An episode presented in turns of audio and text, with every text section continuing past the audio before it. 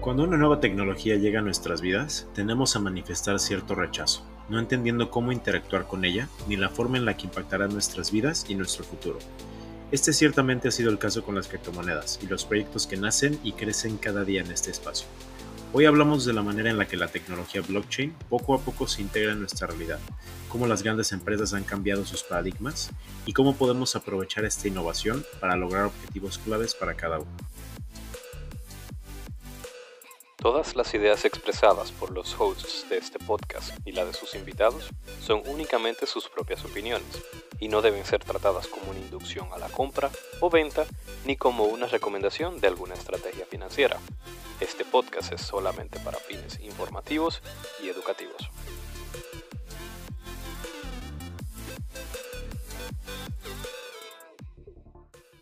¿Qué tal queridos amigos del Criptoespacio? Espero que estén todos bien el día de hoy. El día de hoy vamos a hablar Javier y hoy. Hola Javier, bienvenido. ¿Qué tal? ¿Qué tal? Un placer. Vamos a hablar un poco de una frase de la cual nos estamos inspirando para tener la conversación del día de hoy. Entonces, Javier, si quieres leer la frase. Sí, claro. Bitcoin es donde el Internet colida con el dinero y las finanzas para generar una transformación de la misma forma que lo hizo con la comunicación, el comercio y el entretenimiento. Exactamente. Entonces, basándonos de esta frase, lo que queremos tocar en este episodio es que Bitcoin y blockchain o cripto va más allá de simplemente ser un instrumento de transformación económica Obviamente es el primer punto en el cual Bitcoin está destacando porque esa fue la forma en la que se creó, ¿no? O sea, crear un, sistema que fuera muchísimo más democrático y justo para proteger a las personas de la centralización de los servicios financieros. Pero realmente Bitcoin y toda esta idea de los cyberpunks y gente que ha estado trabajando en este rubro va desde hace muchas décadas atrás, como no sé si han escuchado alguna vez un episodio de, Bankless, que es la historia de los, de los cyberpunks, pero realmente Bitcoin llega a enseñarnos otra cosa. E introduce algo que es más importante, yo creo que Bitcoin, que es la tecnología blockchain.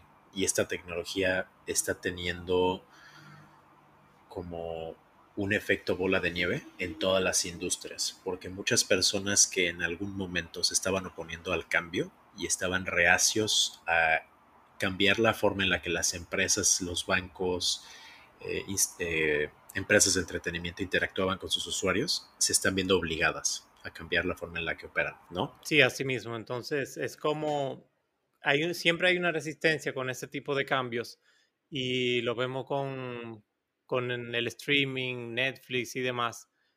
Pero, como dices, la industria blockchain está trayendo, está trayendo ese efecto de bola de nieve de que compañías y personas están llegando a cripto, no necesariamente porque les interesa cripto.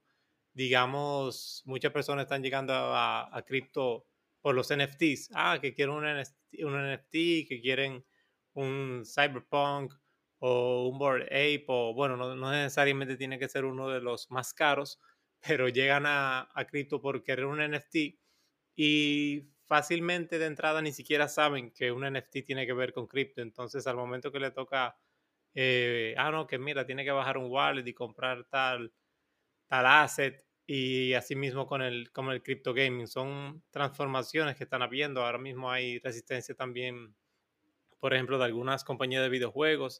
cuando Ubisoft quiso lanzar un, un tema con los NFTs, hubo mucha resistencia de los gamers, que no, como hay esos, esos bandos de anticripto, procripto, NFT, no NFT, que poco a poco ese, ese ruido se va, se va a ir apagando, como ha pasado en las otras industrias, como en el streaming, que eh, si no puedes con el enemigo, te unes, como HBO, muchísimas empresas que en lugar de, de, de seguir poniendo resistencia, sacan su propio, su propio servicio. Y creo que aunque es hindsight es 2020, no tenemos ese hindsight de decir, ah, mira, es como decíamos, porque estamos en medio de esa, de esa lucha, de esa transición.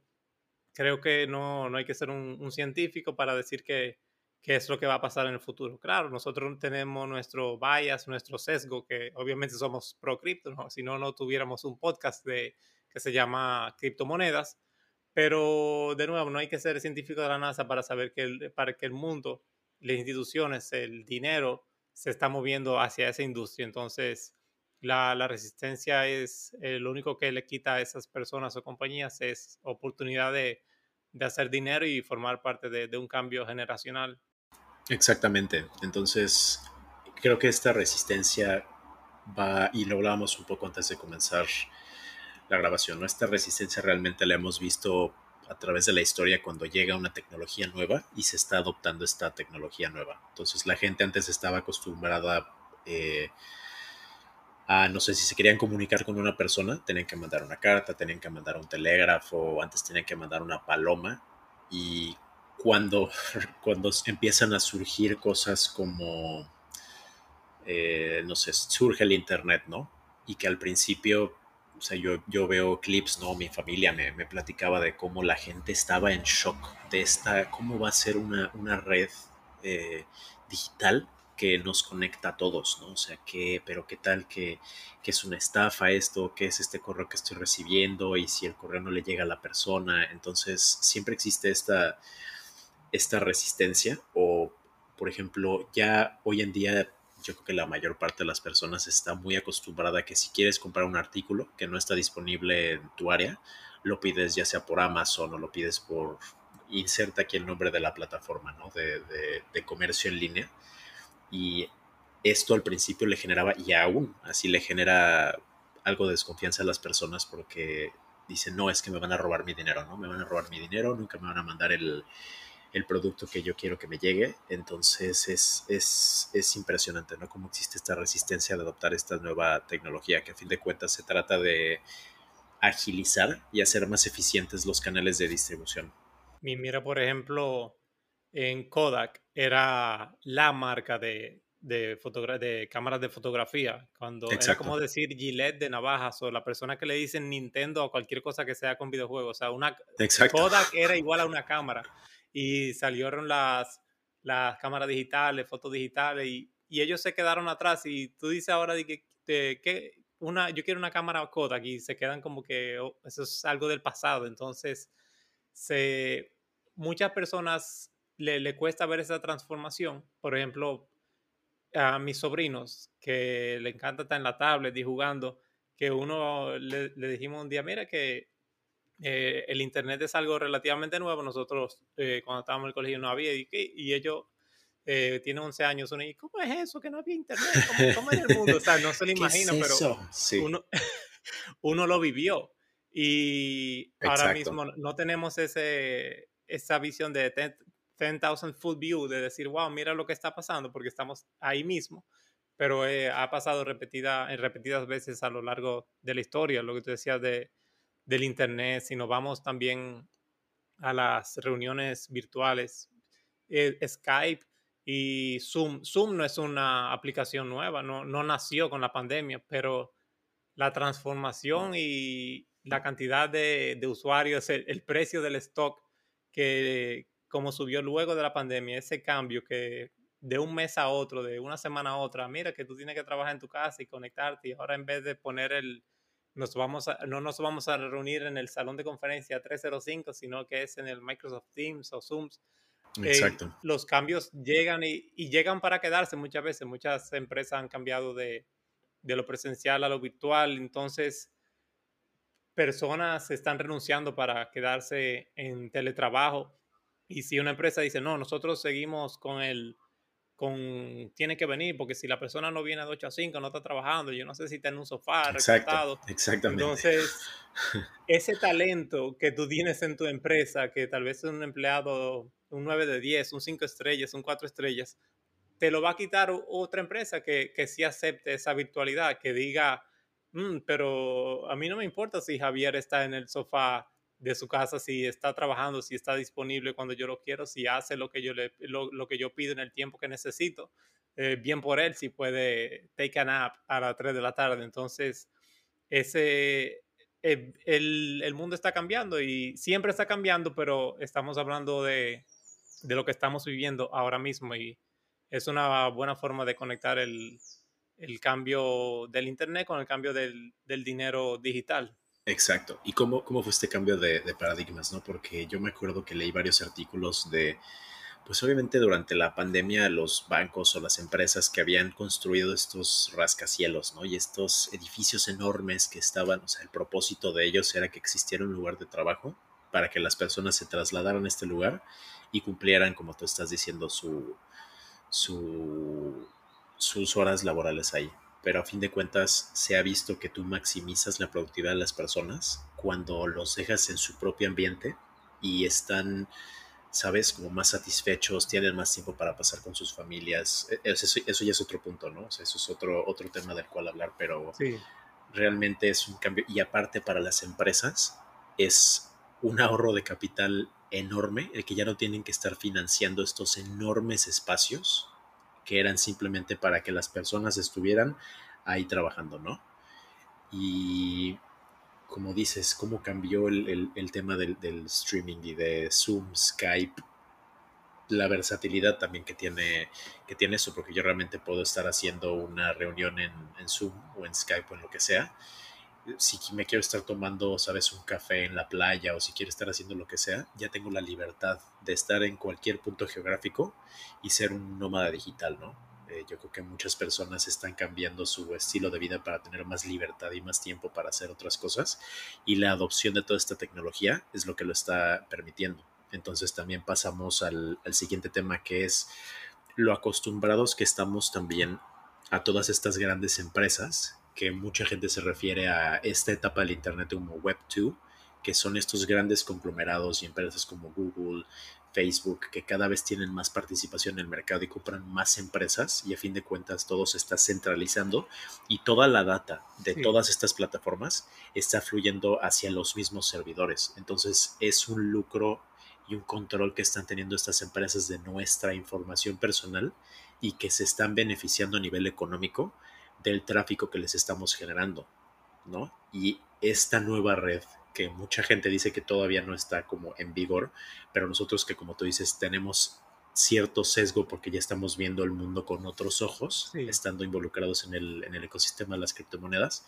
que es el Web3, que es regresarle un poco a las personas el, tanto el control, pero la responsabilidad de esta data y si ellos deciden generar un mercado con esta data ellos deciden nosotros. Todos nosotros tenemos ahora la, elección, el poder de decisión de decir, ok, quiero que quiero vender mi información de tráfico a tal o cual plataforma.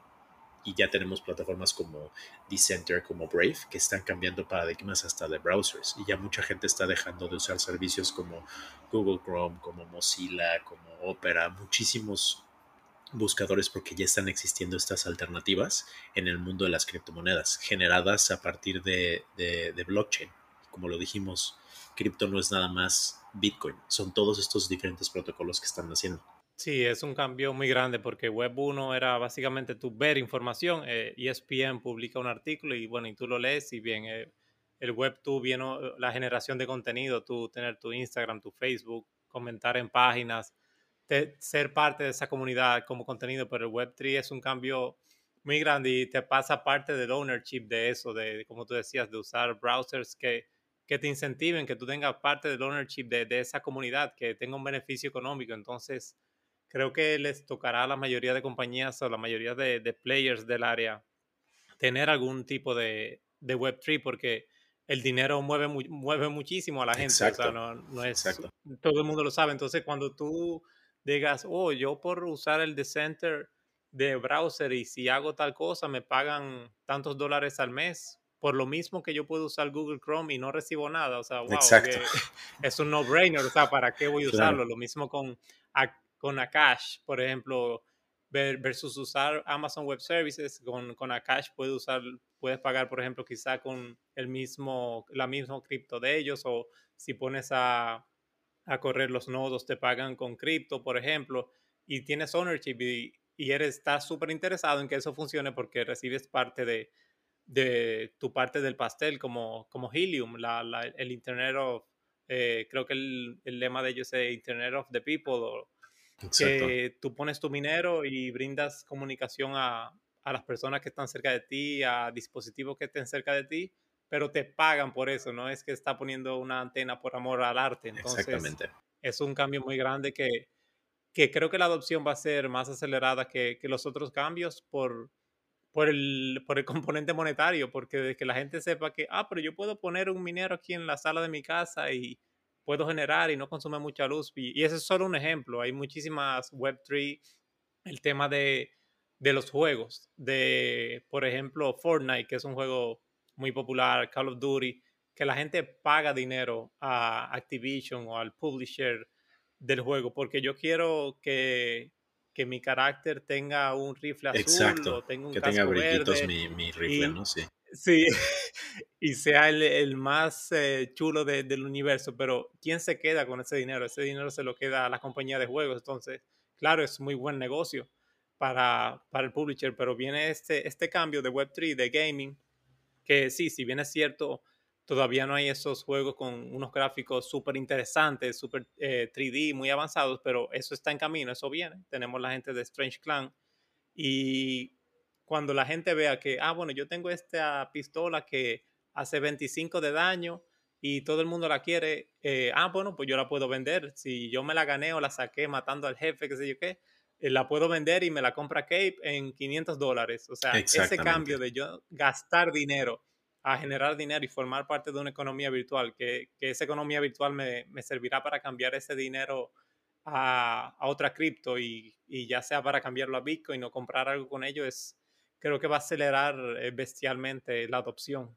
y va a traer personas a cripto porque, como, como dice mucha gente, no es una frase mía, que dicen que gaming va a ser lo, la forma más, más grande de personas entrar a cripto por eso mismo, porque hay muchos gamers, pero de que tú le digas al gamer que aparte de pasársela bien, hablar con amigos, va a generar dinero, le, se va a interesar mucho. Cuando salga un Call of Duty o algo tipo Fortnite, que tú puedas generar dinero, entonces la gente que, los jóvenes, adultos que dedican dos, cuatro, seis horas al día y aparte de eso, puedan generar dinero, o sea, ese, no, no, lo pensarán al momento de hacer un cambio. Exacto, y también por parte, como tú, como tú dijiste, que mencionaste, no sé si fue Ubisoft o Activision que mencionaste, pero muchas empresas al principio estaban renuentes a sumarse a este cambio de paradigmas en tanto al área del entretenimiento y también plataformas, no sé, muchas otras plataformas, pero realmente estamos viendo cómo están cambiando la forma en la que se aproximan a los mercados y es también por la misma demanda de los clientes, ¿no? Por cómo, como empresas, no sé, como Blockbuster o, sistemas, no sé, aquí en, aquí había unas tiendas que me acuerdo que se llamaban Mix Up, que eran para ir a comprar tus discos, ¿no? Tu, tu, el último CD de, no sé, yo me acuerdo cuando empezó a salir iTunes y cuando empezó a salir Spotify, que eso fue para muchas personas, wow, ¿no? O sea, claro, hay veces que yo no quería comprar un disco completo y puedo comprar solamente una canción. Y ya tenemos estas alternativas en el mundo cripto, que yo creo que es por eso que siempre en el podcast tratamos de invitar personas que expliquen estos proyectos para que la gente entienda que ya existen estas alternativas en esta nueva economía y que ya no se trata simplemente de consumir los productos de estas grandes empresas, que ya estas grandes empresas no tengan todo el control respecto a la, música que consumimos, las películas que estamos viendo y están habiendo ya muchos proyectos que ya son independientes y se apoya a muchas productoras o bandas que generalmente no tienen estas opciones en un sistema centralizado de música y mucho menos en una productora tradicional y Crypto Blockchain les está dando la oportunidad de sacar su contenido y que realmente tengan un séquito de personas detrás de ellos que va más allá de simplemente los incentivos eh, económicos para las productoras y ya la gente puede ganar algo de estar involucrado con estas con estos protocolos, tanto los creadores de contenido como las personas que están consumiendo sus productos. Sí, sí, porque ganan todos en, en la comunidad. Y, y, pasando al tema de las finanzas, también como Em, esto viene a cambiar el tema de los criptobancos versus, eh, con DeFi versus los bancos centrales, la, la, custodia de los recursos por empresas o organismos gubernamentales, a que sea de, las personas sean dueños de sus recursos. Cuando eh, lo que más trato de explicar a las personas que dicen, no, pero que Bitcoin, que eso es un, un dinerito que está en Internet, pero realmente tú, si tú tienes tus Bitcoin en un ledger o en un wallet que, que es tuyo, eso es más efectivo que, que el cash por el, o que tú tengas el dinero en tu banco, porque tú no sabes si el, si el banco al final te va a poder dar el dinero cuando tú lo necesitas. Mira el tema con ahora con la guerra, que bancos en, en, en Rusia, en Ucrania, en ambos países, ¿no? Que puedes retirar solamente tanto al día. Exacto. Pero si tú tienes 400 mil dólares y te dicen, no, retira 2 mil dólares al día, ¿qué tienes que esperar? 200 días para sacar el dinero tuyo que te ganaste, ya sea en inversiones, sudando, eh, trabajando día a día. Y es, es un cambio muy fuerte de, de, paradigma. Entonces, cuando las personas dicen, escuchan a alguien decir, no, Bitcoin yo nunca lo voy a vender, entonces otro le pregunta, ah, pero ¿y si lo necesita el dinero? Y el que está dentro de Bitcoin dice, bueno, yo, lo, yo puedo tomar prestado y poner a Bitcoin como colateral. Claro, esto no es consejo financiero, eso es más complicado, no es algo súper básico, pero ya hay formas de, tomar prestado dinero poniendo cripto, tu Bitcoin como colateral y ese dinero prestado lo puedes sacar al, al, mundo fiat. Claro, te pagarás un fee, pagarás un por ciento, pero no es algo, no es algo imposible, no es algo muy difícil, ya está aquí. O sea, tú el que está oyendo este podcast puede tomar un préstamo poniendo Bitcoin como colateral hoy. Esto no es un sueño, esto no va a pasar en cinco años, esto es hoy. Y conozco personas que lo han hecho y, y les ha salido bien. Y un ejemplo que tenemos aquí local en, en Santo Domingo, República Dominicana, con Banca América, que recientemente tuvieron un tema si el gobierno tomó parte del, del control de, de, ellos como banco y hicieron una publicación que las personas que tenían a, a partir de X montos sí se le iban a devolver su, sus ahorros, pero las personas que tuvieran más de X monto tenían que, eh, que esperar que, que se vendan los activos del, del banco. Entonces, ¿qué, pasa si yo tengo más de ese monto? Qué, pasa si nunca lo venden? ¿O qué pasa si el gobierno los vende y, y no me dice? O sea, yo tengo que confiar en, en, un banco que está quizás en quiebra, en un gobierno que quizás tenga algún, algunas personas que no están haciendo los mejores, las cosas con sus mejores intereses para la población. Tengo que esperar que todo eso funcione para yo recibir el dinero que, que me gané con mi trabajo. Entonces, son ejemplos que están pasando a nivel mundial y, y aquí tenemos ese así mismito. Exactamente. Entonces, es como, como hablábamos y creo que es la, la, lo acostumbradas que están las personas a que estos bancos tengan la custodia de sus recursos y cripto lo que hace es que te regresa la responsabilidad y el control de tus recursos a ti o sea, a todas las personas. Y como, como dice Javier, realmente existen muchísimas oportunidades ya en el mundo de las criptomonedas, que tal vez, por ejemplo, si no es un préstamo, ya el mismo capital que tú tienes, puedes utilizarlo para generarte dividendos, ¿no? O si estás interesada en alguna de las otras áreas de las que hablamos, puedes cambiar tus recursos por algún token o algún coin, algún NFT para apoyar ya sea en el área de comunicación o en el área de, entretenimiento dentro de, las criptos y es simplemente esto, regresarle a las personas el entender que ellos realmente tienen poder sobre su vida financiera, pero sobre su vida en general, porque está todo tan integrado a la parte tecnológica, a la parte online, que lo más justo sería que las personas determinen cómo interactúan con este mundo digital y generar un beneficio para ellos mismos, en vez de, como dices, no solamente enriqueciendo a las personas que tal vez no están tomando las decisiones con sus empresas o bancos, etcétera, o gobiernos, con el mejor interés de las personas, porque a fin de cuentas tienen una, un número de accionistas, tienen una la junta de directivos, etcétera, etcétera, que ellos van a tomar las decisiones con base en lo que le genere más dinero a sus accionistas y a ellos mismos.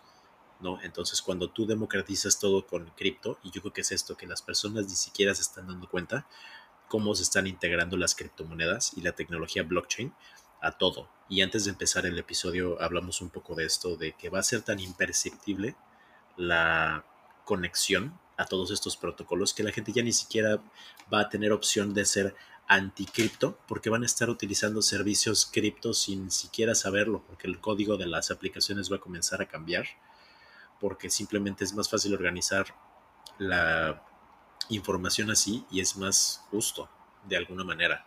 ¿no? Y bueno, con eso de la transformación digital, algo que siempre ponen las personas, los que son pro cripto, de traer la, la, esta comunicación y traer esta, más personas hacia, hacia el mundo de cripto, es que más personas tienen celulares que cuentas de bancos eh, a nivel mundial. Entonces, muchísimas personas tienen en, en países que no hay una, un branch de un banco a dos kilómetros, pero sí tienen un celular y pueden una, puede una persona, ah, dame tu wallet de, Exacto. de Bitcoin o de una stablecoin si no quieren la volatilidad y pueden hacerle una transferencia de Dominicana a un bosque en Kenia mientras tenga internet y le puede pasar ya sea 10 dólares como, como millones de dólares. Y también... Exacto. Bueno, y hablábamos de, de los cambios y las empresas que, que van a mostrar cierta resistencia y Ahora, el tema de las remesas. Mira, por ejemplo, con el, con el Salvador, que si tú lo haces legal tender, y aún sin hacerlo legal tender, es un, es un challenge para las remesas. Empresas que,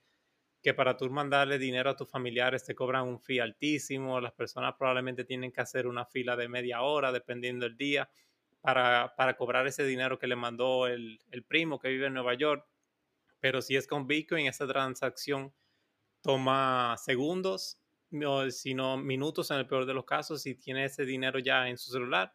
Claro, eh, ahora mismo en, en, Dominicana es más incómodo, o sea, porque esa persona tal vez prefiera que le paguen dólares o pesos para usarlo de una vez en el supermercado o donde quiera. Todavía en Dominicana no hay esa adopción, ni en, mayor, ni en la mayoría de países de Latinoamérica, de que tú vas al super y pagas con Bitcoin. Pero eso cada vez está más cerca. También el Lightning Network de, del mismo Bitcoin lo está haciendo más fácil y Exacto, lo son cosas, posible. esas compañías van a tener que, que formar parte de, de, de, este cambio. Ya se les ocurrirá a ellos cómo tomar parte del pastel, pero si no se adaptan, serán, el, serán otro, otro Kodak en, más adelante.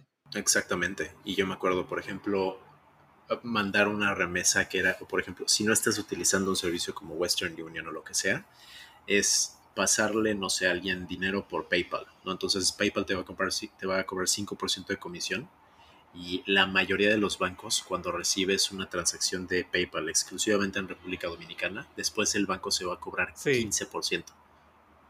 Entonces ya ni siquiera es que sea 20%, porque realmente lo tienes que calcular con base en el precio original. Entonces te están cobrando más de 20% por hacer una transacción internacional. Cuando como tú dices, con cualquier criptomoneda, eh, no sé si yo quiero hacer una transferencia de, de Tether o si quiero hacer una, una, transferencia de Cosmos o si, lo que sea.